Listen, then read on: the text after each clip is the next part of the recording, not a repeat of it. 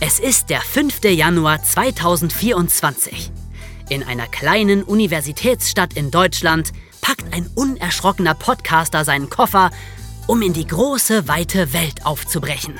Seine beiden Getreuen jedoch stehen weinend daneben und wissen nicht, wie es weitergehen soll. Oh, hört bloß auf, sonst muss ich echt noch heulen. Ja, schon gut, ich auch. Hi, hier sind ganz kurz nochmal David. Jonas, Und Emma, hi.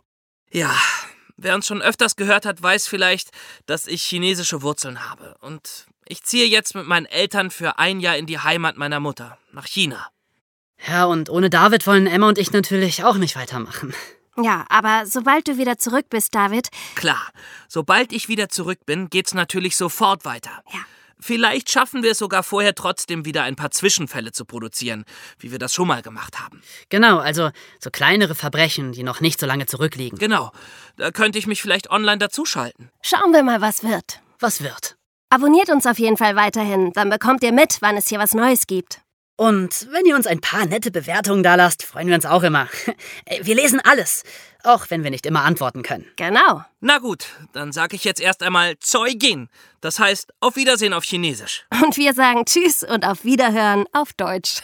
Tschüss und auf Wiedersehen auf Deutsch. Bis bald. Und nicht vergessen, Verbrechen lohnt sich nicht. Podcasts hören, aber schon. genau. Tschüssi.